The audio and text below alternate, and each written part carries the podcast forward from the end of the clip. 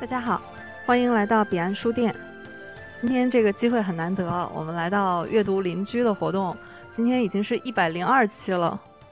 这期呢，其实是杨早老师的专场。这个活动叫新书陪审团。杨早老师大家已经熟悉的不能再熟悉了哈，但是我还是稍微介绍一下。那杨老师呢是阅读邻居这个活动的联合发起人，也是一位文史学者，出版了很多书，有历史方面的，也有关于这个汪曾祺先生的研究方面的书。那今天这个活动呢，是杨早老师带来了他的三本书，一本是《圆周记》，还有一本小说《现代中国》，还有《早生贵子》，也是个谐音梗。好，那杨早老师，能不能请您先给我们介绍一下新书陪审团是一个什么样的活动？先说说今天这个这个活动的名目哈，可能知道的朋友呢就有了解，阅读邻居这个读书会它已经成立十周年了。去年正好是十周年，阅读邻居十周年以来，我们已经做了一百零一期了。但我们一般的形式呢是，比如说我们会找一本新书，设定一个主题，可能有作者，可能没有作者，读友们一起来聊这本书。新书陪审团呢是我和绿茶还有明阳，我们仨去年设置的一个类似播客的节目吧，就是因为我们三个都是好书奖的评委，经常会过目很多的新书。所以我们希望呢，通过这个新书陪审团，然后把我们的这种关于新书的一些见解散布出去，让真正的好的新书能够为大家看得见。同时，我们也在里面有一个共读的这么一个环节，就是如果我们选出一本共读书，我们都会一起去读那本书，然后在下一期的时候我们再来讨论这本书。就这样就符合我们的一个观念，就是我们会把这个书通过共读的方式把它薄书可以读厚啊，厚书可以读薄啊，大概是这么一个设置。那今天这个形式呢，也特别感谢您的参与。这是我想出来，就是我后来觉得呢，有时候我们不光是来读书本身，他有的时候需要从书往后去追读这个作者，然后从作者那里呢再去读他背后的观念，就他为什么要这么去写这个东西。所以这是一个尝试吧。我参加过很多这种新书发布啊什么的，就往往我们会因为他承担着一些商务。对一些这个销售的使命，所以我们就会特别注重这个书本身。但是这样呢，其实会漏掉一块就是他这个写作本身后面的一些理念。那正好是我前年十二月到去年十二月，我们出了三本。嗯，我们这三本书其实看样子都很不一样，但是我觉得它有些内在的理路呢是相似的或者是一致的。那其实今天主要是从这书入手吧，来聊一聊背后的这种。我们阅读历史或写作历史的这样一个思路，看看这个东西能不能够更带有一种普遍性，能够更加的帮助各位收听的朋友们能够去理解这种写法。因为往往你听完一个节目或者是一个发布会，然后你可能就了解了一本书，啊，你可能喜欢，可能不喜欢。但是我觉得更重要的是知道背后的东西，这样可能我们读书会更有帮助一些。是的，杨老师，因为最近我也在读您的书啊，一本《圆周记》。在这本书里面呢，基本上您是化身为一位民国元年的记者，去记录了这一年里面每个月里大大小小的事情。另外一本小说《现代中国》，我觉得也很有意思。您是用小说串起了民国的每一年，每一年选取了一本代表性的小说。那《早生贵子》呢，其实是您的一本。不能算是育儿书啊，但确实是您教育孩子的一些心得体会，也是您对当下更贴近实际的一些思考。我也有这个感觉，虽然看起来他们是不同题材的，但是好像内在有一条线，从对历史的思考到对当下的，然后用写作把它们联系起来，这可能也是您一直倡导的这样的一种理念哈。这里我确实也有问题想请教。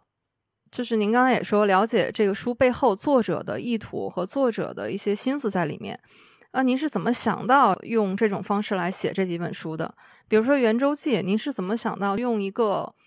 有一点像穿越回去哈，化身为一个民国时代的记者这样的一个角度？而且您选的每一个月的这些事情吧，好像这个是又是一个什么角度？因为我看起来好像也不都是我们以前在这个历史课本上啊，然后或者是呃其他历史书上看到那种大事记。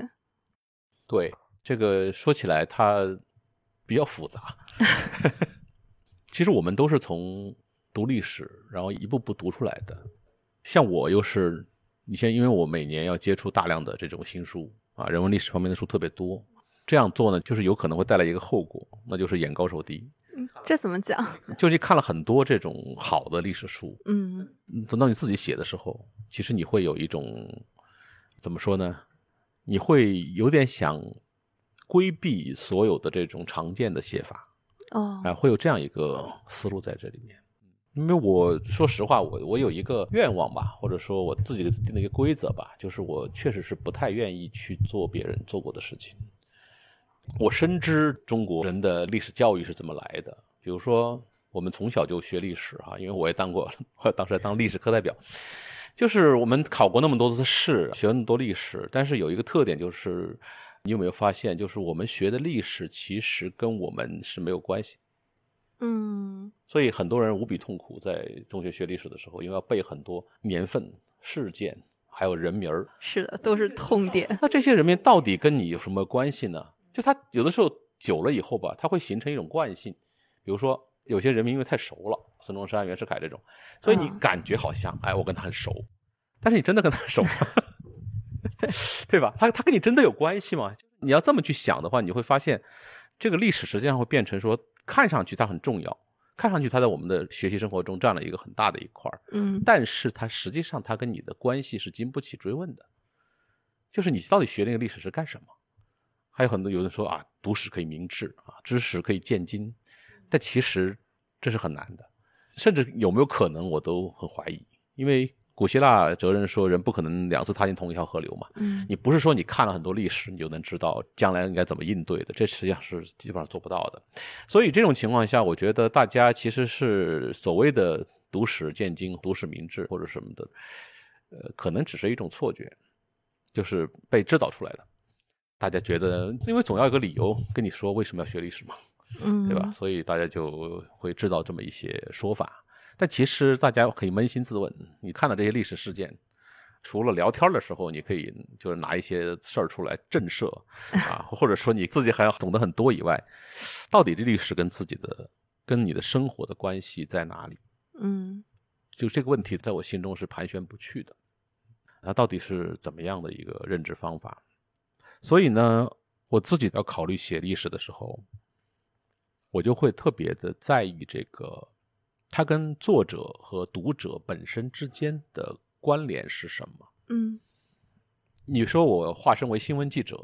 不知道你知不知道这个？就关于新闻，它是有等级的。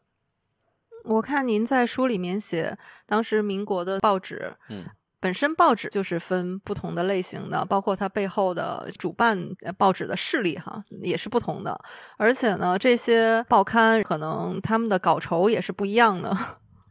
报纸看是跟谁服务，报纸如果是为比如说政府或者是为为一些大人物服务的话，那么他一定是把这个这些人的行踪啊、他们的活动啊会放在最前面。这是一种一种政治性报纸，就是，呃，报纸上叫叫称之为高级报纸。哦，高级报纸相对的是什么呢？是叫大众报纸。大众报纸是要卖给所有人看的，它的所有的来源是来源于广告收入，以前还有销售收入，后来主要是广告。也就是说，他要让更多的人去关心这个事情。您说的这个好像有点像日报和晚报的关系。事实上，报纸在最初的时候。大部分是高级报纸，就是你想想古代的邸报，想想最初的时候，像英国，英国是近代国家里报纸发的比较早的，它都是要陈述政见的，要跟政党发生关系的，所以它这个报纸会比较所谓高级报纸哈，它是拿钱的，拿一笔钱来办个报纸是赔钱的东西，但它是一个传声筒，它是个宣传的话筒。但是后来出现了大众报纸以后就不一样了，大众报纸要必须要为民众发声。那么我就是涉及到我刚才说的新闻等级是什么？就是新闻等级大概我们简单分成三类。第一类等级是你要让读者觉得我和我的家人是不是处于危险当中。哦，就像现在所有的新闻都比不过疫情，所任何时候疫情新闻一出来，你一定就觉得最关心。第一个就是我和我的家人是否处在危险当中，这是最大的一个，这跟自己密切相关的。对，所以为什么有的时候报纸是愿意报我的一些负面东西？因为这个是是让读者最关心的问题。那第二等级呢，就是我和我的家人将来会发生什么？啊，那这就是涉及到对社会的一个判断，对将来的大事，比如说出现了一个事情，这个事情可能你。还感受不到它的影响，但是报纸会想告诉你说，这个事情会对你的生活产生一个什么样大的影响。特别是一些，比如说对一些政策的解读、分析这一类的政策的或者新鲜事物的出现，比如在我这个书里，比如涉及到这个拆城墙啊啊，然后办电车，像这样一些事情，你会很明显知道这个东西将会对你的生活产生巨大的影响。嗯啊，事实上它也产生了一些影响，所以这是第二等级的。那第三等级才是这个世界上有哪些去人去事，这包括八卦，包括比如说某某政治人物、某某明星发生什么事情，就是这样一些事情。嗯，这个东西其实你不知道是不影响你的生活的。对。但是人就是有这种八卦天性，是所以这东西大家也爱看。所以这是第三等级的新闻。哦。对，从这个新闻等级的这个角度去回去看历史，你就会发现哪些应该把它放在前面，哪些放在。中断哪些是放在后面就比较清楚啊？那我现在有点理解您《圆周记》那本书选取的，就是每个月的那些事件的一个摆布顺序了。对对，差不多是这个意思。就是，嗯，你一定要有触及东西。比如说，像民国元年的时候，最大的一个金融事件其实是借款。哦。因为整个民国是负债运行的，民国政府是没有来源的，因为它很长一段时间，第一它没有统一。第二，没有统一情况下呢，它的税收不上来，就是就是各个军政府在收税，但是中央政府是很难收到税的。嗯，那这个时候要维持这个政府的运行，你只能借债，只可能是借债。那当然，以当时有很多的国家愿意把这个债借给民国政府，因为算是一种投资嘛。嗯，但是这个借债里面就会出现很大的问题，但是这个事情老百姓是。感觉不到的，嗯，他知道在借债，他看报纸上说啊，问我借债要谈问题，谁熊希龄又出来谈借债了，但是别别人又没有了，他看到这些事情，但是你感受不到这个东西跟我的巨大关系，直到什么东西建立这个联系呢？物价不是，哦，就是黄兴啊，我们知道革命元老黄兴，黄兴出来提了一个提案，说这么借法呀，我们民国会吃不住的，我们这个财政会出现巨大赤字，然后到时候就完蛋了，所以这个时候是不是可以发动捐款呢？哦，让国民都来捐款，然后来填补我们这个赤字，这样是不是对年轻的共和国来说，它是一个比较好的一种方式呢？他一提议这个事情呢，就有很多人拥护，很多人拥护以后，就出现了很多很多各样事情。大家知道，一旦一个高尚的名义出现的这种捐款，那就必然会出现逼捐，逼捐，对，就道德绑架就出来了。所以在当时这个事闹得很大，我在里面大概花了三个月的时间来写，作为头条来写，因为这个跟每个人的关系巨大。每个地方不一样，这个也是大家很容易理解吧？一个政策出来，到了各个地方，他们会加码，会什么？这个也是，比如说北京提出来，上海普及，然后呢推行到江西啊、湖南这些地方，就开始出现不一样了。首先军队，军队里面呢就直接扣工资，扣扣这个士兵的津贴。那对一些商人，有的直接就抓起来，然后你不交够捐款是不能走的，对吧？这就是开始跟普通人发生巨大的一个关系了。所以，所以选点就是要选在这种地方，就选在这个。跟普通人有关系的这一块，我不能直接去讲这个背后的这个借款的各种各样的冲突啊来源啊，因为这个是属于背后的金融史的东西。但是我的视角不在这里，我的视角就放在每个人会相关的这个地方，放在对普通人能产生最直接关系的这个点上。对，就是他能直接感受到这个东西跟我的关系影响。嗯，有的时候啊，他有一些这些事件，他是。会被刺激到，嗯，其实比如说我这因为主要用的是《申报》嘛，那么《申报》当然是一份上海的报纸，当然全国性的，《申报》的读者在一九一二年之前，他是不关心这些边疆省份的，比如说呃蒙古、新疆、西藏，他都不关心，嗯，但直到发生什么事情呢？发现说有外敌侵入到这些地方，他开始出现认同，就是说我们是一个大的一个国家。啊，不能说我只管我周边的这些地方，所以当时就上海出现的那种真猛后援团，鼓励政府去平定叛乱，然后我们愿意出钱来支持。但这当然有一些社会精英在里面主持，但总的来说，就他已经传递到了社会大众那里去。而且就开始出现了很多，比如说对西藏的、对蒙古的这个地理啊、民情啊介绍。但是之前我相信一般市民是不会关心这些地方，因为他从来没去过，也不会有旅游的想法。但是，一旦感知到这种威胁以后，因为这是放大来说，刚才说我和我的家人嘛，那么如果是放到我们的国家受到威胁，那么这个时候他的这个新闻等级就骤然提高，他从去人去世一下就变成了一个有可能是威胁到我的未来的一个事情，所以在这个时候这些东西也开始出现了，所以说有的时候这个新闻事件的重要性是在转换当中的，不是说那么固定的。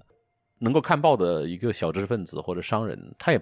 不见得说他只关心物价或者只关心这些小的问题，他也会关心一些这种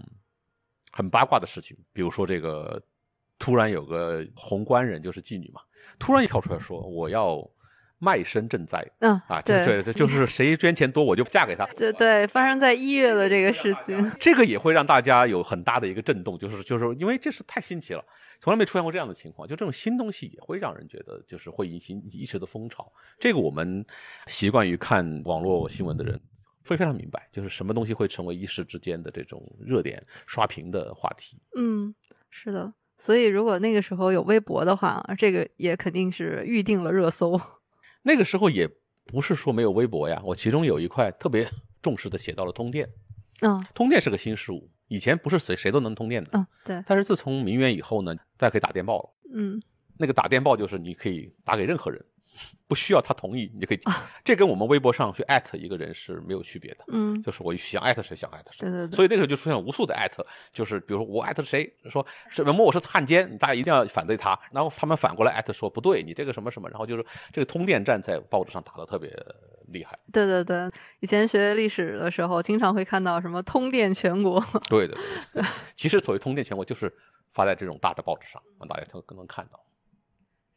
我是读您的《圆周记》和那本小说《现代中国》，我觉得他们两个之间真的是隐隐之间是有一条线的。比如说，像您在《圆周记》民国元年的一月份就提到剪辫子的这个事儿，我觉得也是一波三折。有的地区就说那过完年再说吧，但是呢，也是执行当中就走样了。有人意识到这可能是个政绩，嗯还酿成了街头的流血事件。在小说《现代中国》里面。您呼应的第一年选的就是鲁迅先生的《风波》，第一年是孔乙己，第二年是风波，对对对。对，风波也是由剪辫子引起的。国家的政体发生这么大的变化，但是其实到了乡村，就是一个剪不剪辫子的这个事情。这里啊，就是这里又说到另外一个层面了。我们关注历史，关注是什么？如果按照正常的这个，就是大家比较主流的这种历史的理解的话，嗯那我们肯定是先关注事件。比如说，我说一本史书哈，他就会跟你讲，首先他会不会关注剪辫子就很存疑，因为这事儿看上去并不那么大，也没死多少人，对吧？也没什么造成很大的伤害。但首先，这个剪辫子本身是个很有象征意义的一个事情。对，中国人说身体发肤受之父母不可毁伤，但是我们之前又有一个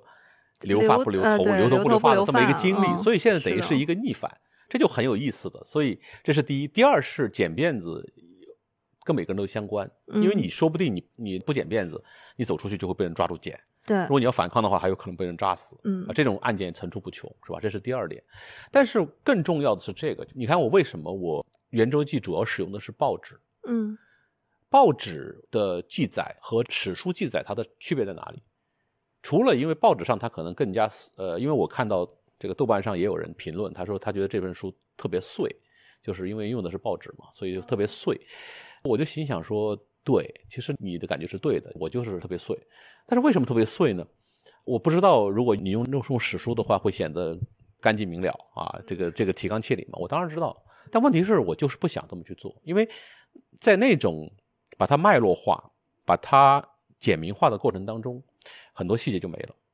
这是第一，细节没了。首先第一，第二点还有什么没了？就是因为历史书它是摆出一副很公正客观的样子在写作，嗯所以你在引用历史书的时候，你就不得不跟着它公正客观。这样一来，什么东西没了？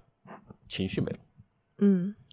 我特别看重一个当事人的情绪，因为我觉得同样的一个事情，大家现在网络上每天都在撕各种各样的事情，你会发现同一个事实，总是有两波不同的立场的人在讨论这个事儿。那是什么东西影响他们的立场呢？情绪，因为他也不知道，基本上没有人敢说我掌握的事实比你们多，不没有。但是因为不同的情绪、不同的立场，我们就会开始有不同的结论，所以开始撕。因此呢，引用报纸上的一个好处就是，它可以带出当事人的情绪，它可以看得出这个情绪的表达。刚才你说到风波，其实为什么使用小说？它的用意跟报纸是其实是相似的，就是小说本身这个作者他选一个事情的时候，他其实是会带有情绪的。嗯，比如说鲁迅写风波，他实际上写的是这种他对一个大的革命事件变成了最后是一个辫子的问题。尤其是一个变成了什么，这个张翼德啊，什么皇上有没有坐龙庭啊，就变成要不要辫子，就变成最后就缩小到了要不要辫子这上面的一个争论上面来，一出乡间的小闹剧，嗯，对，就这就是让他其实是他内心是有很深的悲哀的，就是他觉得这个民众是如此的不开窍，就是如此把一个很大的事件把它给庸俗化了、轻易化了，这是一种启蒙的立场。你在看的时候，就是我们重新在解读这个小说的时候，我不知道你能能不能体会到一个一个重要的地方，就是把这个事情给庸俗化，给它把它给无视化。我现在读这篇小说，特别是在您的书里读到。我就发现和我以前在课本上读到的感觉不一样了。就是以前课本上教给我们的就是这种启蒙，带有一种深深的失望这种感觉。现在我是更能带入，就是如果我就是这个村子里面的一个普通的村民，那其实我遇到当时那场风波的时候，可能也会是这种反应，是很惶恐的。不是惶恐的问题，我们再拉开一点来看这个问题。关于剪不剪辫子，在一六四四年之后。就是崇祯皇帝上吊之后，满清入关，留发不留头，那个真的要杀人的。嗯，是。就是你关于头发的问题是要杀人的。嗯。一九一二年啊，结合圆周记，那个时候你剪不剪辫子，可能出问题，就是确实也有不少人就是因此丧命或者什么的。但是总的来说，从全国角度来说，有多少人死呢？哦，对，它不是一个自上而下的命令。嗯，对，你看你们也说的嘛，死都不剪，比如说杭州一定要剪辫子，结果大家就不敢进城，不敢进城呢，那个米啊、菜呀都运不进来，然后粪便也运不出去，整个杭州臭的要命。最后浙江都督不得不下令说，我们暂缓，我们会推到年后再说。你看没有，这就是一种妥协。这个剪辫就没有发生这么大的一个事情了。到了鲁迅写风波的时候是一九一七年，就张勋复辟嘛，但你你就发现这个。要不要辫子已经变成了一个非常微小的一个动作了，对吧？嗯，赵四爷发了通飙，然后吓唬一通乡下人，乡下人被吓到了，被吓到他也没有什么变化呀，他也没有倾家荡产啊，也没有什么，慢慢就过去了这事儿，这风波就过去了。那我就问你，这个同样是剪辫子，从要死人到导致这个，比如说垃圾围城，嗯，到最后这个东西就无事生非了，嗯，这样一个过程是不是一个进步呢？对，如果是放到一个你说历史进程来看的话，对啊，它肯定是一个进步。就是国家大事开始放过了这个头发了，对，头发没那么重要了。发型，你看我们现在是是不是剪什么发型都可以，对吧？它就是这么一个过程，就是从一个你剪一个不同的发型就会导致留学舞步的一个年代，我们慢慢走到了一个我们可以选各种各样的发型，就实现了发型自由的一个年代。那你这么长远来看，它是不是一种慢慢的一种现代文明的表现？对。所谓文明的进步，在您的书里面，我是觉得它就是在各种各样的细节里面的。其实刚才您说选取报纸里面的报道，我倒不觉得它碎，反而我是觉得从某种意义上来说，这也是一种大数据。嗯，因为我看到您在序里面也写啊，您是做了非常扎实的案头工作，就是每天去抄写同一天报纸上发生的事情。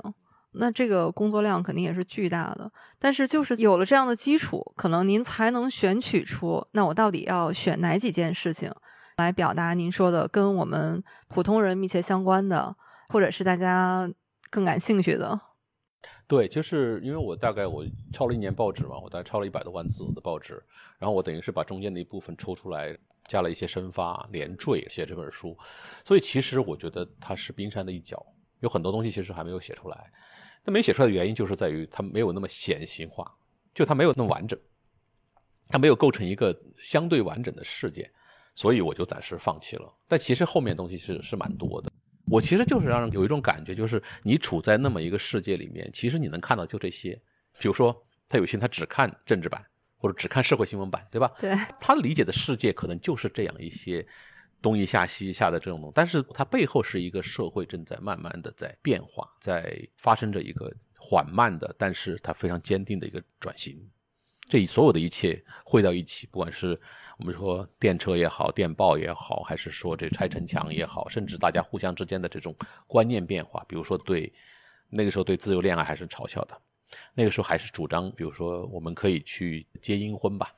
啊，彭家珍啊烈士，但是彭家珍的未婚妻就会那种就是嫁给死，而且这个还受到官府的褒奖。对，所以你看到这个，你才会理解为什么五四的时候他会有一个。二次的伦理革命，就是为什么会觉得这个在道德方面是需要一个革新的，嗯，就是它的发展是不平衡的，但它一直在不断的变化当中。其实我想写的就是这种变和不变。从这些历史的细节里面去看，可能我们现在看很多历史都已经是结论了，而且就像您说的，如果我们只是看史书的话，可能有一些它就是史书上的一行字。可能有的都没有，你得到什么地方志，可能才能刨出那么一行字出来。但其实它背后可能是一个非常动人的故事。所以这个呢，就是我也理解，就是它会违背很多人的历史阅读习惯。很多人看历史的时候，就是很希望能够得到一个规律，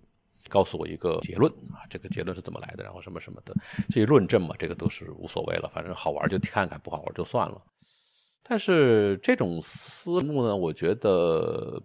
也不是不行，但是我觉得那个实际上是对于作者和读者来说都比较偷懒，因为他有很多东西是既定的，是已经被总结出来的。就像我们答历史题的一样啊，这个什什么意义，有什么价值，然后巴拉巴拉就讲一通。我更想让他看到的是一些比较相对原生态的一些历史事实，大家看看从那里能不能够联想出一些新的东西出来。其实您这么一讲，我有点什么感觉呢？就像一位大厨，可能反倒并不想去用珍贵的食材来堆砌，因为那样怎么都是一盘大菜吧。但是反而是想通过对食材的精挑细选，可能是搭配出来的。它有那种珍馐美味，也有可能家常的普通的食材，青菜萝卜，但是把它们搭配到一起，变成一道风味。我知道你们也做过汪曾祺，做过好几期，对吧？汪先生他一辈子有个特别大的遗憾，就是很少有人把他的小说和散文和他的画联系起来讨论。因为他去美国讲的时候，他就专门讲了这个，就是他面对所有的这些对中国文学感兴趣的这些学者啊，或者是这些听众的时候，他主要讲的是中国画的艺术，就是留白。嗯，留白，其实你扩展开来说。我们的写史也好，或者我们的生活里面也好，它其实都充满了留白。你没有哪个东西是完完整整的，没有人一个人的生活是因果律，完全这个讲逻辑的生活，大家都是一块一块跳出来。我们也不是说靠这个逻辑能力把它联系起来的，我们日子过下去，实际上就是靠的情绪。今天。碰到个什么事儿，我看了以后愤怒的不行，然后我就充满了愤怒；或者明天有个什么事儿，我就感到很沮丧；然后再后天有个什么好事儿啊，我就感到很开心。这种跳跃性的情绪构成了你的生活，但是这都是一坨一坨的，它是留白的。嗯，所以如果是把它按照生活的原貌来衡量历史的话，那么它就是这样子的，就是一一块一块，看上去就没有那么强的关联性的。这本来也是生活的一个。就是原本的形态吧，嗯，对，您说到生活的话，然后我就想起了您那个《早生贵子》那本书了，因为里面这本就是您自己的生活嘛，好像您真的是把很多我不知道是不是读历史的这种思考啊，真的就变成了您生活方式的一部分。看您对孩子说：“我为什么要买这个房子呢？是因为。”这个小区里面吧，就有学校，有幼儿园，有小学。这样的话，你中午还可以回来，还可以休息，还可以有一帮从小的发小，你都觉得这些是最宝贵的，而不要去追求那些什么学区房啊这些东西。反正我在读您这本《早生贵子》的时候，虽虽然我自己没有孩子啊，但是就觉得很少有家长好像从这个角度，就是您说的那种，我理解是不是您说情绪的那一部分啊？要么是说觉得学习为了这个孩子的教育嘛，要么呢，可能有的家长豁达一些，就说想给他一个轻松一点的童年。但是您好像更关注这个孩子从小到大的他的友情是不是连续的，甚至是他是不是中午能回来吃饭，能回来午休，这么细微的这种生活细节，可能是您更关注的。其实，我觉得这就是读历史也自己写历史的一个结果吧。你看啊，大部分的父母其实，就他第一回当父母的时候，他都没有任何的依傍，他的那个依傍大概就来这几种吧。一一种是自个儿成长时候的这种嗯经历，对吧？比如说，我们都知道，一个人如果是他在一个暴力家庭长大，他就很容易用暴力来解决问题，因为他觉得那是可以的，那对我是有效的，所以我对下面也有效。还有一种就是看育儿书吧。反正你相信那个专家，他怎么说你就怎么听吧。但这个其实是真正不靠谱，因为每个小孩不一样，所以听育儿书的吧，这个这个，我也不能说他们就就怎么样。但是我是觉得那个很难说服我去相信他。嗯。第三个路径其实就是你可能自己没有生过小孩，但是如果你读的历史够多的话，你会有很多的这种成长的故事在脑海里面。那么这种成长故事里面多了以后呢？你刚才说到情绪，我们准确的说，它不是情绪的问题，就是情绪当然是有的，但是情绪里面一定还要有理性思考，不然你怎么去反映这个事情嘛？我觉得真正读历史能够给你的是什么？就是让你，不管是圆 周记也好，不管是小说现在中国也好，不管是早生贵子也好，它能够让你能够体会到情绪的不完整性。这个怎么讲呢？情绪是不可能是一个完完整整的一个过程的。没有人说，我一开始啊，我怀孕的时候我就抱着一种什么样的玫瑰色的梦想，我要怎么带孩子啊？你到后来你还能够保持这种情绪没有？就像你开始大家说共和了啊，他不高兴，说民说民国了，我们我们迎来一个新的世纪，嗯，没有人能够是把这个东西能够带到后面去，因为一定你后面走的东西会跟你的预想会天差地远，嗯，所以这个情绪是不可能是一个一以贯之的完整的东西，嗯。你要面对它的这个不完整性，还有一点就是，所有的这些事情，同样的环境，它引发的情绪和反应是不一样的。嗯，比如说一家父母也一样啊，环境也一样，什么都一样，双胞胎，嗯，他小孩都会不长得不一样，对不对？嗯，所以每个人他是不可能一致的，所以你在这种情绪的不完整性和这种不可能重复的这样一种里面去去看待的时候，你看的样本越多。比如说，他们都很喜欢《早生贵子》后面那一 part，就是写那些文化名人的育儿史的，对，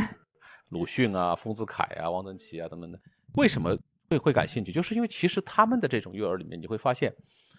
第一，他们也没有什么必胜的把握，是，他们也会受到很多东西的困扰，而他们也未必处理得好。啊，名人的儿子不见得就是名人，他们自己的成长过程中也充满着各种各样的偶然和不完整。嗯，所以你看多了以后，你会发现。可能怎么样都是一样的。我经常说，这个所谓沉重和艰难的决心，有可能都是没有意义的。很多人看上去他到了成年以后，他是很成功的，或者不成功的，这都不重要。但是你自己回想一下，当你回到家里，比如说过年回家，你面对父母的时候，最重要的根本不是你今年挣了多少钱。也不是你爬到了一个什么样的位置，嗯，最重要的是你们从小之间形成的这种情感模式。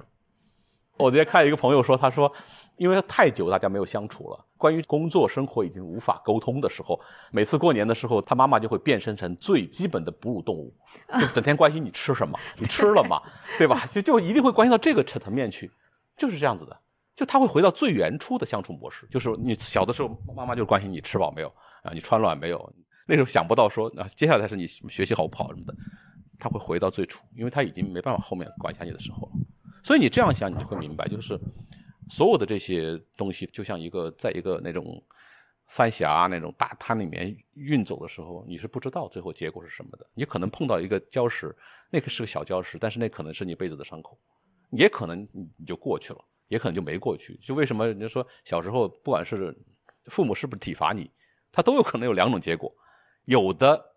小孩儿真的皮糙肉厚，就一点事儿都没有；但有些就会留下一辈子的这种伤，你哪说得清楚？所以你始终就会变成说，你只能在育儿过程中，你只能是做你坚定的认为对的，还有就是你能够尽可能的去保护，就你不知道他在不在乎，所以你你得尽可能的去保护他。嗯比如说，我从来不敢跟小孩说我不爱你了。其实我不爱你这句话，可能会造成一个童年阴影，但也可能屁事儿没有，对吧？嗯，有人从小就被这么恶毒的词汇说说大的，他还是很阳光，这也不排除。但是你不能保证啊，你不能保证这个话会不会构成这个伤害，那你就不要说，对，因为这个话有可能是很不好的。你可以说的是我不喜欢你这样，但是你不能说我不爱你了，因为事实上也也不对，因为你不可能说因为他的一个行为你就不爱 他。所以像这种话，包括那种我我其实对那种什么由小看大呀，这种三岁看老啊，这种思路我都觉得很没有逻辑啊。为什么他一次考试考得不好，你就觉得他这辈子就完蛋了？很多人都是这种心态啊。历史学家确实是，可能是看过这么长时间的历史之后，再看特别具体的这种微观人类的情绪，可能就像你说的，会有一种可能没有什么大不了的。特别是像三岁看老这种事情，那其实一个人从三岁到三十岁，中间会经过太多的事情了，确实不太科学哈。对，我觉得我这个其实我们的成长都是惊涛骇浪，就是可能是会一个不注意，它可能就灭了。我们现在因为医学发达什么的，大家没那么明显。那搁在古代，比如说可能生八个九个小孩儿，能养大三四个就不容易了。所以这个时候那就是用数量来保质量。而且古代的社会，它是不是说你只对你自己小孩好，你是对整个家族的后代你都要好，这样才有可能，万一出一个人，他就能带动整个家族兴盛。但是我们现在不行了，我们现在是一个核心家庭，你只能对你的小孩负责，也只他也只让你对他负责。对，所以这种情况下，你说我指望说我有多少投入，他就会有多少产出，这个理想就特别不科学。就是凭什么？凭什么你觉得你家小孩就是？你这样投入了时间、精力、金钱投入，他就一定会按照你的方向去去进展。很多人相信这个，总觉得一分耕耘一分收获，但是在育儿这个事情上非常困难，因为我们看历史看那么多，没有哪个事情是说我开头想怎么做，然后我投入的够多，他就一定按照我的想法去做的。没有哪个历史事件是这么发展的，谁不是一开始想的？嗯，愿望都是美好的。对呀、千好万好呢，对吧？但是最后都得不到一个事实。这后面可能是一个历史观的问题。嗯，我觉得对历史的一个采信啊，对他的这种观察，你一定要刨除掉很多的这种干扰你的因素，就是比如说情绪，比如说美好的愿望，这个美好愿望是最害人的，谁都希望蒸蒸日上。就比如说鲁迅，你知道鲁迅曾经相信进化论嘛？进化论是严复他们那时候提出来的，所以世道必尽，后胜于今，啊，物竞天择，适者生存，这两个话其实影响中国人很深。比如说，大家会说啊，你现在不努力，将来你就完蛋了。嗯，所以这就导导致内卷的问题。对就是你的同龄人正在抛弃你。问题是你努力，你就一定能够胜出吗？或者说你努力了，好，你得到了你想要的东西，但是你有没有考虑过它后面的代价？比如说，它会带来多大的心理阴影？它会导致你什么地方的这种损失？对，你这你算过吗？健康呢啊，对呀、你你你算过这些东西吗？都没算过。好，大家就是就抓住一个攻其一点，这也是近代以来的一个主流思维，就是头痛医痛，脚痛医脚，对吧？我们这个不先进，我们不进步，那我们就去学西方的坚船利炮，然后学他们的制度，然后又学什么，就是一一直都是在在希望在这种学的过程当中，但是你中间这个学本身它的这个损耗率是很大的。嗯这个东西移到我们这儿来，是吧？就像那水果移过来一样，就它就变了。这也有点像那个，我想举个例子，我说我们装修房子的框架都是一样，但是每个人的装修它改变一点点啊，用的涂料不一样，用的什么不一样，马上整个气质什么的不同。嗯所以进行历史建构本身就是一个非常复杂的一个体系。那怎么可能你指望说你的原初的想法输入进去，出来就是一个合理合法东西呢？不要有这个自信，可能你看很多事情就没那么紧张。对，它不是一个程序。对啊，嗯，你这边输入条件，然后那边就出来一个结果。对嗯我其实也是在思考一个，不知道是历史观，还是说看我们现在当下的思考吧。很多事情都是在变化中的，包括你说历史也好，包括我们现在当下的生活，其实都是动态变化的。如果你开始就预设好了很多条件，就我就朝着这个去做，就是你说的，如果你都是抱着因果关系的这个，我因为做了这个，然后就一定要得到什么，这可能失望的概率还是会挺高的。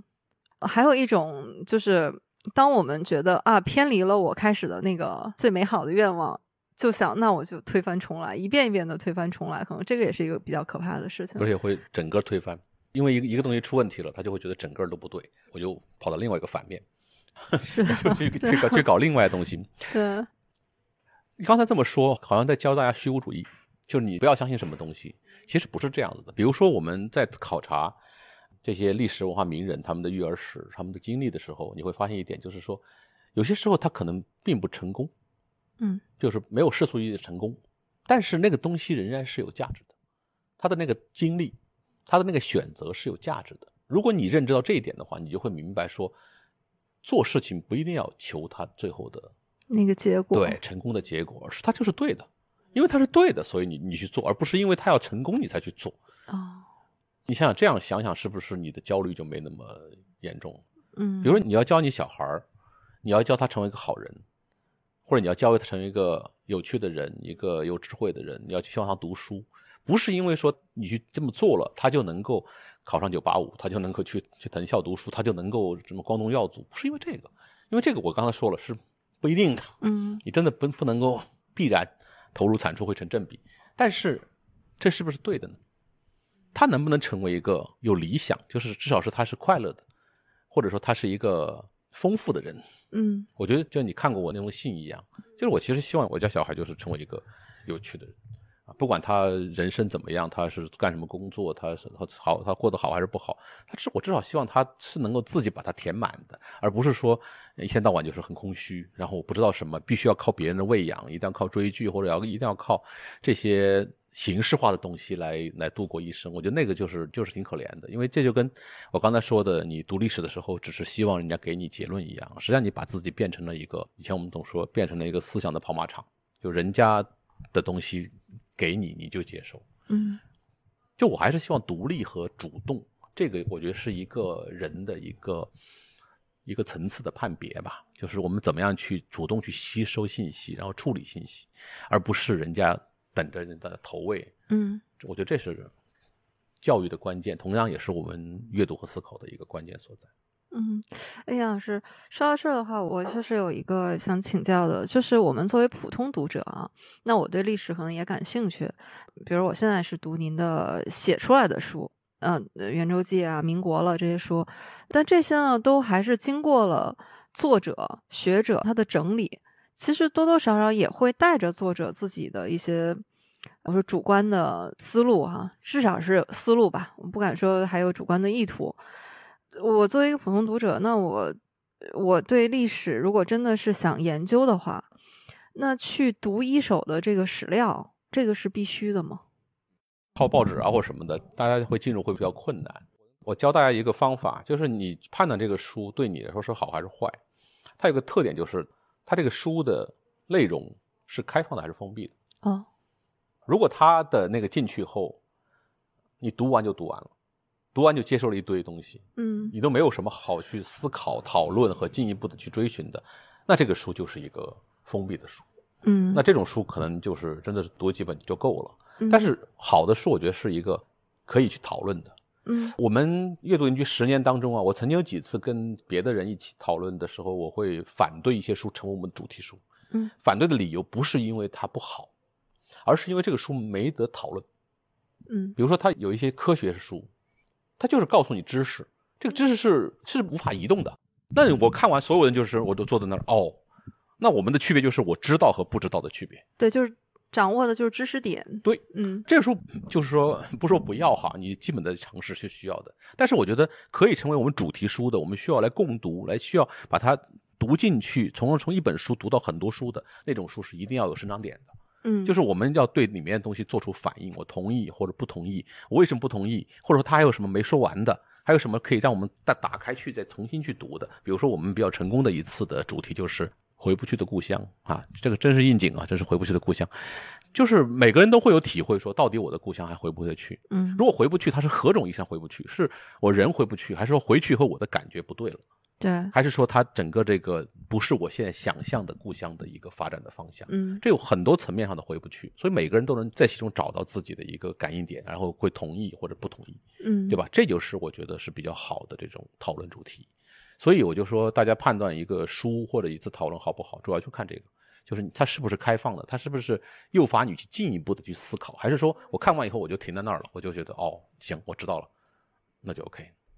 那您看，杨老师，今天我们现场啊也来了这个书友，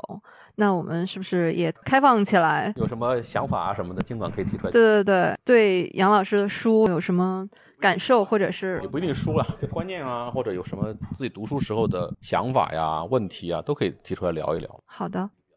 嗯，那我们是不是就请这位朋友啊，是不是能请您先自我介绍一下，特别是您的一些知识啊，或者是专业上的背景，我们一般别的不问，我们就问一下你是做什么？呃大概年龄和职业这两个基本上就能判断出来。对，主要是判断一下您的知识体系的来源。呃，我今年三十二岁，然后就是在出版社做编辑的，然后是杨老师的书迷，比较喜欢读他的书。我想问一下杨老师一个别的问题，可以吗？可以啊，什么都可以。我之前的话看，好像是陈平原老师是哪一本书啊说《狂人日记》，那是一九一八年发表，对吧？嗯嗯，说他当时发表的时候好像并没有引起太大的注意，而且当时《新青年》杂志的销售量也并不太高，好像也就是一万份左右吧。他当时的话，好像我就想，为什么他后来是怎么经典化的？至少是在新中国成立之前，他是不是曾经入选过，比如说中学教材，或者是不断的入选一些选本之类的，完成了经典化的过程？为什么它影响这么大呀？据说后来《新青年》杂志的销量才几十万份，好像都有。嗯，没有，其实没有。对你这个问题啊，让我想起我的一个往事。我们的一个联合创始人邱小石曾经请我去他们公司讲过一次课，很神奇，下面都是一帮那分公司的老总，然后我跟他们讲了七个小时的《新青年》的营销策略。很诡异哈，所以所以这事儿，当然我这是不可能把七个小时重复一遍，但是我我就这个问题我可以回答一下。首先，很多人可能去年都看了《觉醒年代》，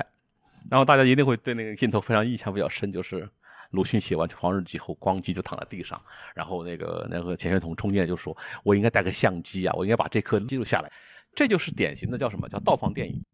就因为我们现在觉得他很伟大，就所以感觉他出生的时候，他一定也是惊天地泣鬼神的，就像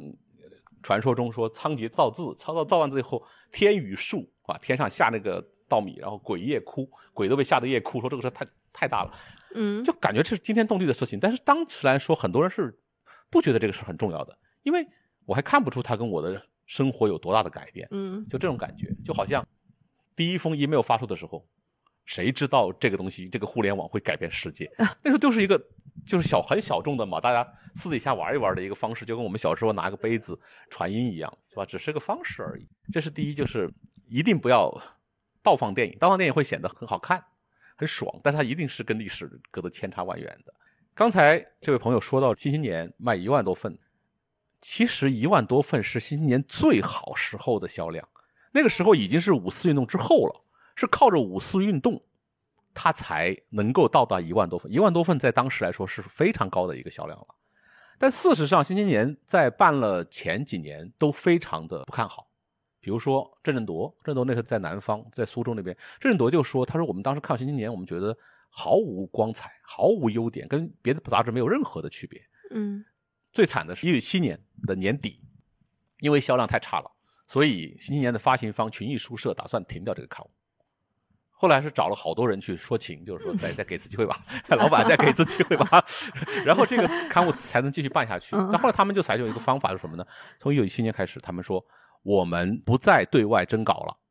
我们就这么一拨人，我们同人杂志，我们就这拨人自己写自己玩，就是说我说的不好听点，他把这个新年从一个平台就变成了一个公号，啊，就对是，我们轮流写就完了，就是我们不另购稿。这样一方面省稿费，另一方面它的那个线路就清晰了。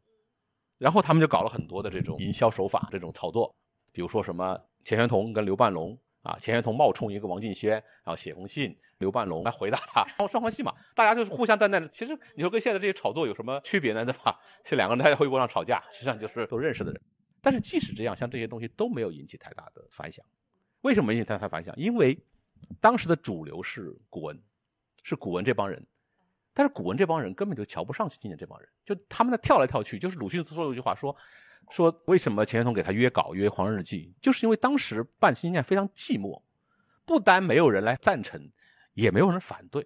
连反对都不屑。就你们这些人没有什么值得我反对的。我们坚信古文是美好的，是长久的，是不可能动摇的。你们在那里跳来跳去的，这有啥用啊？大家都知道林清南林殊，林清南自己在古文体系里面，他也是很边缘的人物，因为他没有考上过进士，他的位置也不高，所以呢，他就会跳出来。对骂了一通，他对骂的时候注意到了，他写的信都不是写给周作人、鲁迅和胡适这些人，他他觉得那帮配不上。我写给谁？蔡鹤卿太史，这个蔡元培的，蔡元培才配得上我跟他讨论这个问题。前清的翰林。对，所以在 当时这种情况下，当然后来报纸有在掺和了很多事儿，报纸在什么新旧思潮的这个对立啊。但是不管怎么说，即使到后面，就是整个到五四之前，这个争论的影响度仍然不太大，完全没有引起全国性的影响。真正这个东西是影响是什么呢？当然，一个是借助了五四运动。嗯，五四运动之后，办《美洲评论》，新文化阵营把自己打扮得很悲情，就是说，哎呀，北大也要停办了，军阀要收拾我们了，要关掉《新青年》了，关掉《美洲评论》了，甚至有谣言传说说军阀已经把这个大炮已经拖到那个沙滩对准北大了，随时可能发炮。还有人建议说，要北大我们搬吧，我们不在北京了，我们去上海吧。像这样的一些各种各样的谣言，我跟你说，谣言这些东西是最容易引起公众注意的，悲情嘛，就大家就觉得同情面，他的道德感一下就上去了，这是一个。还有一个其实更重要的就是，出现了一些子刊物，比如说《新潮》，当时他们《新潮》的时候定位就是这么说的：说《新青年》是办给大学生看的，那全国有多少大学生？当时全国大学生大概三千多个，而我们的《新潮》呢是要办给这个中小学生看的，所以它的定位是下沉的。而且新潮的那个，几乎它没有太多的那种思辨性的一些讨论，它上来就说的特别的，就我们现在说的，它放狠话，家庭是万恶之源，就只要把家庭干掉了，中国就好了，就类似这样的话特别多。那加上那个，比如说像施存统，他写飞笑，这个是动了大家的很大的一个。新青年没有人说这么决绝的话，但是他上来就是说，因为你说古文白话这些东西，大家没有那么关心，但是你说到这个孝，说孝是不对的。家庭是万恶之源，这个就很挑动很多人的神经。你要搁在现在的话，就是公号那个十万加标题。没错，典型的十万加标题，各种。你看，你看，当时他们都喜欢说那种决绝的、决绝的话，比如说傅斯年走在路上，突然被那个雨水，一个汽车开过去，哗，那雨水就溅在身上了。然后他就放言说：“他说，所有坐汽车人都该枪毙。” 这这 这话是不是就是就属于那种挑逗地炮式的那种那种打法，对吧？然后梁实秋说，那个时候五四运动的时候，在他们在那个路上。碰到汽车挡道，游行队伍挡住道了，大家就说怎么办？然后就说这个年头坐汽车的没什么好人，掀翻他，就把他掀翻了。就是在那种黄标突进的、非黑即白的极端的这种言论当中，这个事儿就竖起来了。这是第二个因素。嗯，还有再说第三个因素的影响。我一直跟大家说，真正的新文化的胜利不是一九一七年新青年，也不是一九一九年五四运动，那都不是什么特别大的对。它对于社会运动是个大事儿，比如说巴黎合约没有签订等这些是大事儿，但是对于新文化来说仍然是起不到一个根本的影响。它的真正胜利是什么时候？是一九二一年。一九二一年，在这帮新文化人的反复的内部劝说，不是公开的劝说，通过关系，通过各种的劝说之后，然后那个北洋政府宣布了一个条例，说从今年开始，所有的小学生必须学白话。啊，这是真正的变化，改变了中国的教育体系乃至整个言说体系所有东西的一个关键点，就是小学生开始学白话了。而且你想想，这些北大的学生，这些浙江两市的学生，他们出去都是到各地去当老师的，他们传播了这些东西。为什么《狂日记》这些东西后来影响那么大？因为这都是老师在你很小时候会告诉你的，这是经典啊，嗯，这是特别好的书啊。那你说，将来成长起来这些小学生？是不是就特别的热爱？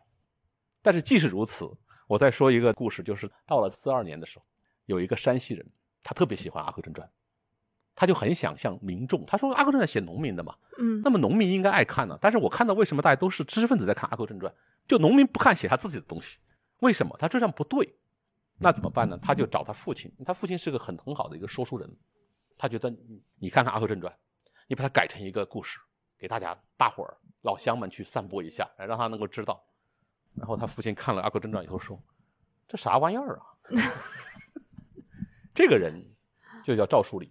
哦，赵书礼后来就意识到一点，就是说新文化是没办法跟农民对话的。嗯要想跟农民对话，你必须要使用他们习惯的语言和形式，唱本儿、曲艺这样的东西。所以他开始改弦更张，他开始写《小儿可以结婚》那种看上去完全跟这种乡村的戏本一样的东西，这就是另外一种转向。那就说明在这之前，新文化是根本就去不到，去不到年轻当中的。包括前年有本书叫做，可能你也看过，叫《曾彦修访谈录》。嗯曾彦修里面讲的，我就觉得笑死了，因为他就说，他说他当时在二十年代初的时候，他是四川宜宾一个中学生，哎，他说那个时候其实我们根本没有多少几个人喜欢鲁迅，我们喜欢谁呢？我们喜欢郭沫若。啊，因为郭沫若女神，她就是那种青春气啊，我是天狗啊，我要把月亮吃了，我要天吞了，那种东西年轻人是喜欢的。我说的不好听点，那是青春疼痛的文学，嗯没有人真的喜欢鲁迅那种深邃的想法的，所以他很多时候是被不断的在文学史的书写当中、事物认定当中把他封神了，慢慢就把他把他封神了。郭沫若出来说啊，鲁迅是最伟大的；啊毛泽东出来说鲁迅的骨头是最硬的，鲁迅的方向就是新文化的方向，等等这些不断的推更当中，然后进入小学课本。虽然小学生我觉得看周树人都看得很痛苦，但是挡不住我熟啊，对吧？挡不住熟啊。那天不是还说到嘛，说这个说赵家的狗啊，我我不见月亮已经多少年，这种这种话，就是因为你看熟了，所以不管怎么样，你都记住了。我家后院有树，一棵是枣树，另一棵是枣树你 你不懂也没关系，反正你都记住了。这就是这种教材的力量，教材的然后叙事体系整个的力量。为为什么影响那么大？不是说他一出来就大家都接受的。鲁迅的思想其实很难，说真的，鲁迅自己也说他的作品不适合中学生读，就是这个原因。就是你你这中学你怎么能有能力去理解鲁迅呢？像他那种绕来绕去的文风，他那种 吞吞吐吐的，就是说说一句话有有 N 个意思在后面的，年轻人怎么可能这个知道并且喜欢嘛？记住的都是皮毛。对，大家就觉得这个人会骂人，是吧？这个人很会骂人，就是就直接这个。哎呀，可能比那个还，比如看社戏就记住了那个烧蚕豆挺好吃的。对对对这种这种 是嗯，老师，我问一个小问题，就是您说抄那个民国报纸，您真的是手抄吗？纸笔吗？不是这个意思。我觉得如果手抄的话，变成个行为艺术了，就是人家会抄 《心经》啊。我的意思是什么呢？就是抄的意思就是说，我把我自己化身为一个当时的人，嗯，就是我是没有办法看到后面的事情的。我每天就跟踪这个报纸，就像我们现在追踪一个新闻事件一样。这个事情出现什么事情，你知道，一张报纸上它很杂乱嘛，八个版，它各种各样的东西都有。那么，如果我是一个当时读者，我就会挑我自己喜欢的东西把它记录下来。这个事情也可能过两天突然又有后续，然后我又把它记下来，就是这么一个跟着阅读报纸，同时也是阅读这一个年份的一个一个工作，就是把它进入那种状态。不是说真的是用手抄，但是即使这样的话，也还是蛮辛苦，因为你就算用电脑输入，你看着当时的报纸那个电子版又是特别的不清楚，好多字儿根本就认不清楚，就是这种，然后去挑你要抄的段落。有的时候看到一个很长的文章，很感兴趣，但是你很烦，就是又那么长，然后 就那种感觉。而且那个时候很喜欢连载，就是一个东西会会连载好多天，所以一直看下去，有的话会漏掉，反正就是这样一个过程。哎，其实某种意义上来说，都有一点历史侦探的意思了。对啊，其实就是还是蛮辛苦的。后来我跟他们说，你们来试试。后来大家抄了一个月，发现就很难抄下去，因为没头绪，不知道这个东西哪些东西是应该抄的，哪些东西是不应该抄的，就就就会弄不清楚。对，就上一次对这个抄报纸这个事情印象特别深刻，还是路遥先生写《平凡的世界》的时候，嗯他说他做准备工作，就是去找了那十年间的报纸，嗯啊、一份全国级的，一份省报，一份地方报，嗯当然，他是为了写小说，是为了把自己放到当时的背景里面去。然后当时他抄，他那会儿只有纸质剑啊。他说最后他那个手就磨的那个毛细血管都露出来了，说手搁在那个报纸上每翻一页，他都觉得手都像被刀子拉一下这个感觉。所以我知道那肯定是很辛苦的。但是这确实是一个非常好的一个法门，就是如果你想理解一个你没有经历过的或者你不熟悉的时代，嗯，那么你去不一定抄了，你翻一遍那个时候的报纸是特别好一个方式，因为它是各种杂的信息都那么原生态的并置在那里，你你可能感受会不一样。嗯，比起你这后面看那种比什么那种分门别类的选集啊，或者研究著作啊，那个东西就已经是真的是被它已经把筋骨都挑出来的那种感觉会不一样。所以我都说，比如说大家现在读鲁迅，读鲁迅比较麻烦，但是呢，如果你真的想读全集的话，其实我会比较建议大家读编年全集。就你你可以散着读，比如说他的自己编的集子，你可以去分开读。但是真要你要理解鲁迅这个人的话，你最好是读编年文集，因为编年文集他会把这种并置，比如说这儿一篇文章，马上就是封信，然后是日记，你会才会理解到这个人当时的状态是什么样子的，就他每一天发生的事情是什么样子的。哦，对，对，因为文集是已经他自己已经编撰过的，他想让你看到的是什么样子的。比如说两地书，他出版的时候很多东西删删掉改掉了，对吧？你要看看原貌的话，你需要。对，而且有的时候他发表了一篇作品，但是他可能会在什么书信里面去写他当时创作的时候的一些想法，所以可能像您说的，而且会看到很多的那种小细节，不会进的书里的。比如说，他的儿子叫周海婴，周海英幼儿园放假了，全家就特别的痛苦，神兽要到到家里来怎么办呢？就是和现在也这个是不是跟所有的对鲁迅先生也有这样的烦恼啊？这是对你看我就会非常非常好玩，就是就是像这种东西，他不会写到文章里，但在书信里面他就会写出来。那我们今天 get 了一个读鲁迅先生作品的一个小窍门。对你要是能够吃得下这个苦，我觉得读读编年文集是特别特别好的一个。但是现在是不是还没有这种按这种编年体编的鲁迅？鲁迅编年全集现在已经有两套了，是吗？有两套了，对。好的，那我去找一找。这种这种方式，我觉得是，就像我这个根据时间来编撰的历史一样，根据那个时间线索往下这么看，是特别容易能够进入到那个场景的。因为你读文集吧，文集就好像是别人，就是微博上的小作文一样，实际上在乎是他写的好不好和他有没有感染力，但是他对于了解这个事实真相。没有那么有用，因为那就是我想让你看看见的嘛。如果你只看鲁迅，你会觉得说跟他作对的人都是万恶不赦的，因为他太会形容人了，可以把一个人写得非常糟糕。但是，所以以前我们曾经有一段时间特别热衷编什么呢？编那个叫比如说《恩怨录》，还有鲁迅和他的论敌，就把两边的文章都放在一起，你来看大家论战文章，你才能看出中间可能其实鲁迅是不是也有过分的地方啊，也有这种多疑的地方啊，这样看得出来嘛，对吧？所以说你要理解一个历史现实，了解语境更重要，不然你把它单独拎出来，后来应该缓刑，什么中国人是要自行令了吗？你就会觉得哦，鲁迅都是对的，然后对方都是错的，其实对方有那么错吗？这个都需要去理解。嗯，去年广西师大还出了一本鲁迅的《饭局》，我看了那本书，反正那也是一个写法吧。我不是说三部曲嘛，就是民国了、圆周记以后第三本，我也是去年因为九十年代太火了，啊然后我那一句就属于那种外行都很喜欢，不管是不是学者，外行都很喜欢，但真正做这个研究的人就会觉得嗯，就就就没法看，就是就是你懂懂懂懂意思吧？懂懂懂。然后我就想，其实有好多细节是可以做的，所以我现在下一个，因为我都是一年一年嘛，一九一一年、一九一二年，对吧？我下一本书大概就写一九一七年。我想写什么呢？我想写这些一九一七年，主要是用的是当年那些人的日记。比如说，我就看各种立场的人，新文化的、旧文化的、遗老这些什么，他们一七年是怎么过的？他们有些什么样的感想和思路？我觉得这个里面这种小细节特别好玩。那能请教一下杨导老师，为什么选一九一七年这个年份呢？一九一七年的特点是啥哈？一九一六年有两个我觉得影响特别大的重要决定，一个是鲁迅回家，鲁迅回乡了，就是他过年的时候，他跟我们所有这些人一样，他他回乡了，回乡以后发现我再也不愿回来了，然后呢，他就做了一个决定，他就把他弟弟嗯周作人从绍兴带到了北京，然后而且导致他后来把他母亲也搬过来了。就是我们也可以这么解读：北漂鲁迅，他一九一二年到的北京，在五年之后，他终于在北京立下了脚跟，开始打算买房了，开始打算在北京扎根儿了。这个对于鲁迅的一一生的影响很大，对于整个中国文化的影响也非常巨大。哎，如果我觉得没有这样一个前情的话，也许一九一八年的《狂人日记》就出不来，就是这个，因为《狂人日记》的基础是新年，对吧？嗯好，那么说第二件事儿，一九一六年底有什么事儿呢？一九一六年呢，陈独秀跑到北京来招股，就是新青年。哦新青年因为钱不够，然后他就到北京来找这些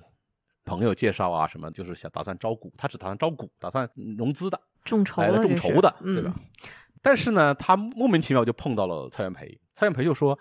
我听人介绍过你，要不你就来北大跟我一块干吧。”嗯孙东说：“我不干，我要编杂志，我才不待在北京来呢。北京有什么好啊？上海多好啊，是吧？”蔡元培就说：“没关系，你到北京来，把那个杂志得带过来一起编。”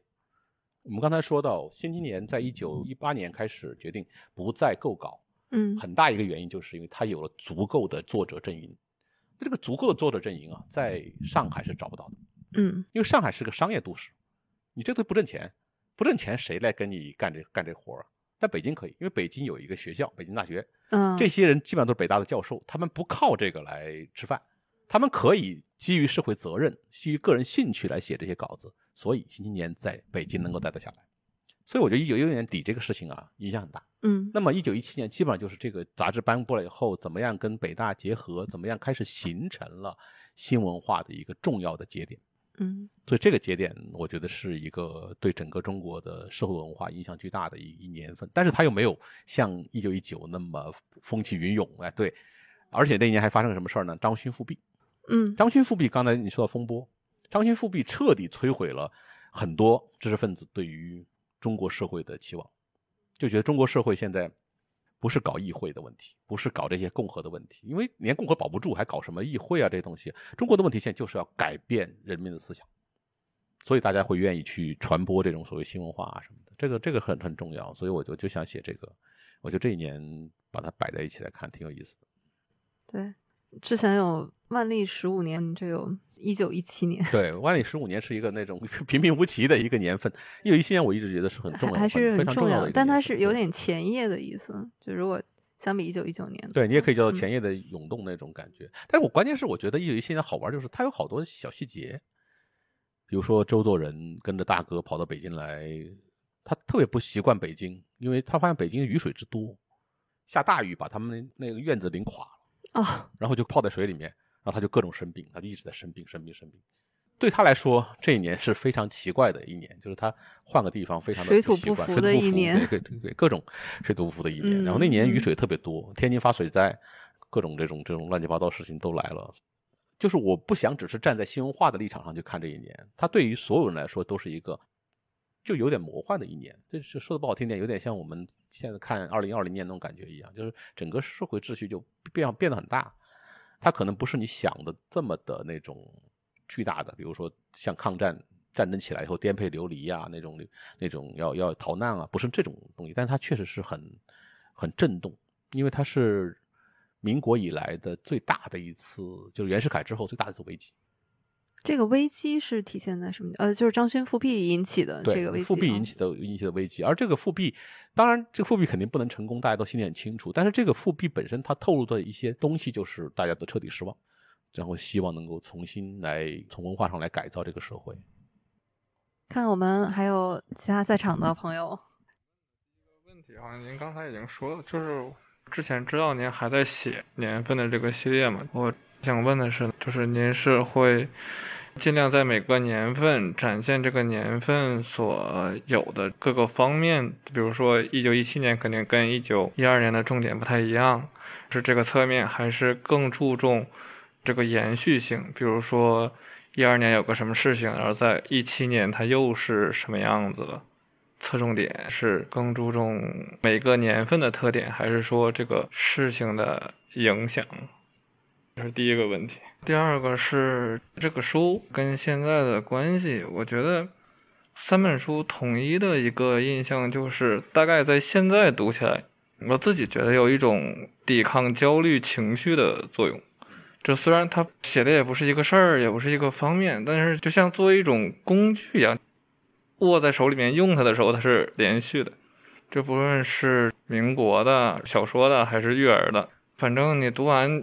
就不是很焦虑的，倒也不是说走向虚无的那个方面，就是大概能知道自己你要做点什么，然后什么东西是可以不用那么费力气去关注的事情。你能做的事情其实不多，很多事情关心起来对你个人并没有什么实际的意义。虽然说三本书都不是在去年写出来的，但是综合起来看，它确实有一个心意在里面。希望大家通过对历史的阅读，其实是可以不那么紧张和焦虑的。因为这几年吧，焦虑成为一个关键主词，以至于大家都特别难受。就是一想到未来，一想到当下，都没招没招的。这个时候呢，我觉得读史是一个比较好的一种摆脱焦虑的方法。包括我自己在二零二零年就是。在家里特别憋闷的时候，我就一直在看，从汪曾祺看到现在联大。嗯，我觉得联大当时的那种情绪，他们的那种应对是特别能够对应我们当下的这种感觉的，也是有有一点点，你也看不到太大的希望。你的希望就是一个信仰，你相信我们会好起来，但是为什么会好起来，你也不知道。但是你你必须要相信，这是第一。第二，你必须要面对当下的每一天。每一天你都需要找到让你能够撑下去的事情。嗯，刚才我说到我们重新理解汪曾祺，就你会发现说，汪曾祺最文艺的时代其实是在四十年代和八十年代，而且四十年代是更加明显的，就是在于那个时候文艺对他来说就是一个救赎，没有人不准你搞文艺，就没有那么多的需要提防的或者需要考虑的问题，所以这个时候他的文艺是最纯粹的。实际上，他也是在靠这种，因为他比年轻人，他没有那种后来那种豁达，或者说那种随遇而安的这种心态，呃，也不会说在比如说在古典里面，或者在这种文文史里面去基于自己的各种抱负。那么，年轻人最好的一个方法就是文艺，文艺让你可以抽离当下的这种艰难生活，让你一个人就能够建立起一个自己的国度，让你在这个国度里面至少能获得你自己的满足，就是你是你的王。所以我觉得，越是这种艰难的时事，可能我们越需要一个自己造一个自己的世界，一个相对跟当下有一点分离的世界。那在这个世界里面，我去体会一些不太一样的情感，了解一些不太一样的信息，品味一些不太一样的人生。我觉得这个至少是可以抵抗当下焦虑的一个方式吧。因为我自己也是这么去做的，有的时候什么都让你没办法的时候，你就只能读书啊。你读书让你可以比较宁静下来，因为你至少让你的生命有了另外一个触角，可以去探索别的东西。嗯，所以像白雪刚才说到抵抗焦虑这点，我其实挺认同的。我是希望至少它能有这样一个作用吧。当然，早生贵子是比较明显，就是 帮不了你养养娃，但可以帮你觉悟。希望大家看了以后不要那么的去在意它的结果。刚才我们说了。不是说你投入就一定会有回报的，大家完全可以不那么功利的去考虑结果，而我只要做我对的事情就好了。那其实写历史的两本呢，多多少少也有这样的一个思路。像小说，现在中国很明显就是说，你会看到说，在那样一个动荡的、惶惑的这样时代，还是会有很多人去用他们的小说、用他们的故事去记录这样一个时代。有的时候就是这样的，你把它写出来。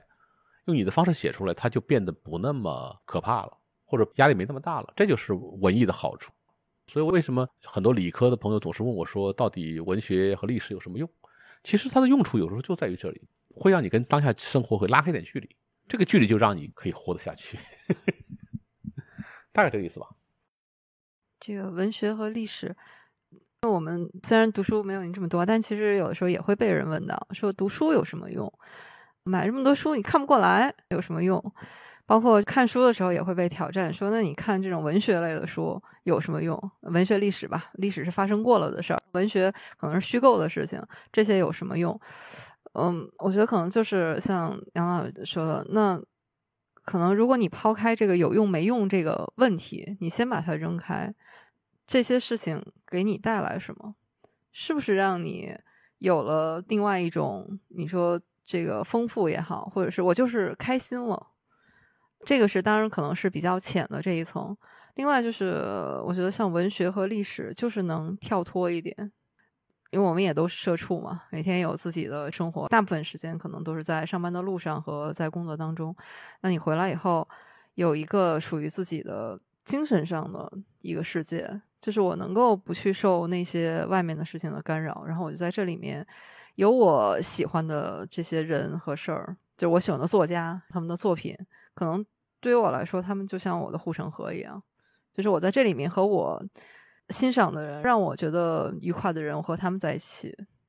和他们交流，这是一种有，但是呢，我觉得您这个说法呢，可能会不太容易说服人。就是 他会觉得说，我已经够惨的了，那我要搭不起这个河怎么办？其实这个读书的用处啊，它还是能够帮助你能够养成一个思考的习惯。这个思考的习惯真的是抵抗焦虑，因为这个时代没有人保护你了。不像以前，可能媒体啊什么的还挡一挡，就是可能不让你知道太多。但是现在没有人保护你的时候，人是很容易抑郁的。我们举一个现实例子好了，这两天可能比较刷屏的一个事儿，我不知道你你们看到这个事情的时候作何感想？一个十五岁的少年就这样，不知道你看完他遗书以后，大家怎么想？肯定是很痛心啊。另外一个也会觉得很害怕。现在其实，在网络面前可以说是人人自危的一个时代。网暴真的很可怕，那何以自解？就是比如说，你要碰到这种事情怎么办？不敢想，对吧？那你不敢想，这就构成了一个深渊。就是你不敢想，但并不等于它不存在。就这种威胁感始终在那里。很多事情是这样，你不把它想通，这个事情始终会变成你的一个压力。那我们要想通一些事情，如果不借助阅读和思考，我觉得是没有办法的。当然，首先所有人都痛心疾首，我自己看的也特别痛。就像我说，为什么《觉醒年代》在去年会那么大爆，尤其是陈延年、陈乔年那个大爆？我觉得，我相信他的爆不在于说大家对这两个人的理想有多大的认同，而在于只要是这种年轻美好的生命被摧毁，所有人都会感到心痛。这就是典型的一个人类悲剧的一个根源。那么这个事情也是这样，就是所有人都会觉得，就是有人说他一自杀，就所有人开始爱他了。因为没办法，这种这种冲击力太强大了。然后我我仔细看了季千字的遗书以后，群里面会有讨论。我觉得这里面有一个朋友他的说法，我是比较认同的，而且可能也可以帮助大家从这样一种极其痛苦的情绪当中可以缓和一点。是个什么意思呢？因为这个确实需要有一定的阅读和思考作为垫底。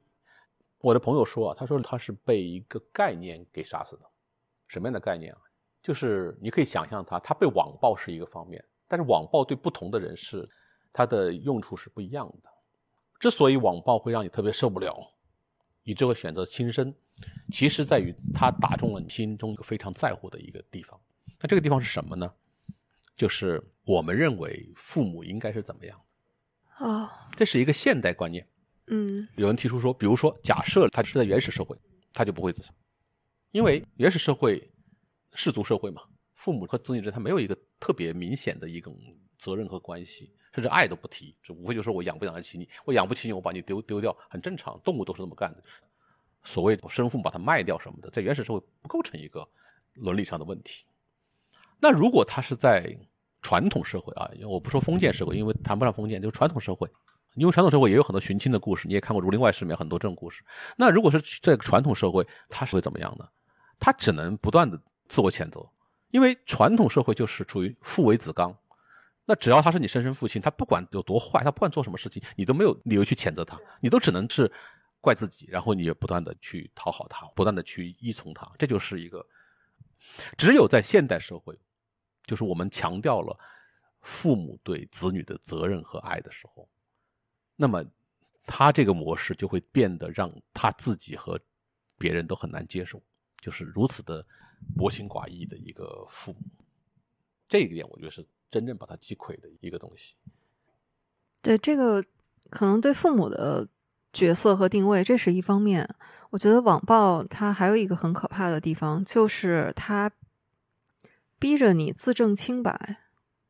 有点像那个《让子弹飞》里面啊，就是你到底吃了几碗粉。很多人可能是过不去这一关的。对，但是问题在了，你为什么要自证清白？对，可能有一个心结，就是我没做错。所以说这个东西，当然，他是只有十五岁，我们没法要求他。对。但是我就说，当你看到这个事情的时候，你怎么样能摆脱他这个压力的影响，就在于你自己，你要清楚的明白这一点。舆论对你的影响，从现在以来，全部是通过你的自我认同来实现的。你之所以比如人言可畏，是吧？阮玲玉自杀什么，都是因为他自己认为我是一个好人。但你们把我说成不是好人，那好人又是谁给你的呢？好人这个概念怎么来的呢？你仔细想想，这样所有的这些知识观念，它是有个源头的。你把这个源头理清楚了，你就不会受到这么大的伤害了。因为他要拿那来打你，是他这个东西是一个不言自明的天经地义的事情，你们都认同的事情。但如果你把这所有东西你都是经过自己的重新的检讨，对你就不构成那么大的一个伤害了。所以我就说，为什么读书、思考、明理会帮助你抵御很多的这样的一些侵害，就让别人不能轻易的左右你，不能用言语或者说这种攻击来伤害你的内心，你的内心会变得比较强大，就是这个原因。所以我说，读书不是说那么软弱的说我们要隔绝世界，给自己造个桃花源，不是这样的。因为我们考察，不管是抗战也好，不管是各种各样的中华民族在灾难当中的情况也好，真正读书的人，他是会更加明智的选择。他相对而言，至少从群体上来说，他一定会做出比其他的人会更加明智，甚至他可以把有些苦难转化为某种财富。这个是我们读书以后。至少我坚信不疑的一件事情，所以越是时事艰难，我觉得大家越要去读书，因为你必须要寻找一种一个拐杖，一个武器。嗯，对。所以虽然说有句话说的比较俗了，就是耳熟能详，就说阅读是一所随身携带的避难所嘛。特别现在这个时代吧，一定要用有用和无用来区分的话，那么我也可以非常坚定的说，读书还是有用的。我曾经收到过一个留言，就问我说：“他说因为疫情中亲人去世，曾经爱阅读，但是现在不想读书了。他问我说怎么样能够重拾阅读？我说因为我也不知道你具体的情况，所以我也不能决然判断说你怎么样能重拾阅读。我只能跟你说我自己的一点读书对我的一点好处吧。我觉得读书给了我一点小小的优越感，就是让我能够觉得我的生命其实是没有什么。”光彩的生命，但是它其实是里面是有一些骄傲在里面的。就我看别人的时候，我看世事的时候，我是有点骄傲的。所以就凭就为了这点骄傲，我觉得都应该读书。杨老师的这几本书呢，大家还是可以都读一下哈。一本是《圆周记》，还有一本小说《现代中国》，还有《早生贵子》。不光是这三本书，杨老师还出了其他的书哈。像《圆周记》，如果你和民国了连在一起看的话，可能又是另外一种就是不同的收获。我觉得吧，我还是希望大家能够给我一点信任。读的时候呢，不要总觉得好像我老是来糊弄事儿的。没有没有，就是我刚才说了，我的追求就是我不做跟别人一样的事儿。嗯，虽然那条路可能更好走，也更容易获得成功吧。比如说通俗写史啊，然后什么写的好笑一点啊，这都不难。但是我始终是想说，我做的每一样事情吧，它能够跟别人有一点点不一样。所以呢，希望大家阅读的时候呢，尽量能够打破这种惯性的思维，不要拿那种习惯的东西来衡量它，因为这样的话，其实对彼此都是个损失。你看我的书，你也买了，你也你花时间读了，反而读不出它的用意来，这是很可惜。所以这里呢，要跟大家先说一下，希望大家给点耐心和宽容。我觉得这样对大家都是好事。我还记得杨老师以前应该是在某一部纪录片里吧，或者一个活动里面也说过，就是为什么读历史、写历史，包括把小说和历史联系在一起，可能就是希望我们能透过这些字里行间，能够听到我们的先辈的那一声叹息吧。对，要达到这一点，你的一个前提就是你要先放下，先放下所有的你的这种。知见障吧，就是佛家说知见障，就是你之前给你的所有的教育，给你已经构成了一个障碍。那这这样其实是就像一个满的水，你倒不进去一样。这个时候你最好把自己先能够倒空，我们一起来重新面对这个比较原初的历史，然后我们看能都什么东西。我觉得这是个阅读前提吧。这就是我说为什么强调两手空空再重新走入历史。那今天也特别感谢杨老师啊，然后还有我们。这个现场的书友们，也是阅读邻居新年的第一次新书陪审团的活动。刚才说了，我算是个尝试。那么以后呢，我自己就属于出来当一个小白鼠。我希望呢，以后能够请更多的不同的作家然后他们来聊一聊这个，比如说像张明阳啊，他们他们来聊聊他们的这种写作经历和写作理念。我觉得这点很重要，因为有的时候一本书真的看不出来，是吧？就把它串起来，一个一个人的写作追求就呈现出来了。嗯，你不给他个机会吧，他自己都没有梳理过自己为什么要去写这东西。有的时候就是感觉，嗯，对。所以希望这种形式还可以再能够重复。谢谢，也希望能够有机会继续合作。好，谢谢谢谢杨老师，杨导老师的书现在各大平台也都可以购买到啊，书店里面都有，欢迎大家能够关注一下“阅读邻居”这个公号。那以后有阅读邻居的这些精彩的读书活动，大家也能够及时的获取。当然，今天我们也要感谢彼岸书店啊，为我们提供的这么好的一个环境，让我们能够畅谈读书的感受。欢迎大家来彼岸书店，在书店里面，人和人、书和书、人和书的相遇。对，特别好的一个书店，因为我我们阅读邻居也经历过很多场所，那个气场对不对呢？很容易感觉得出来哈。彼岸是是气场特别好的一个感觉，大家坐在那里，你就会感觉你跟那个世界属于若即若离。然后呢，你可以在里面尽情的把自己的这种思考啊什么的，然后散发出来跟大家交流。我也很很期盼以后能够在这里有更多的交流活动啊。那我们共同期待啊！感谢彼岸书店。感谢感谢，那我们今天的这期活动，我们也会把它录制成播客，大家也可以在我们的播客“银杏树下”里面来收听订阅。好的，那就感谢大家，谢谢，拜拜。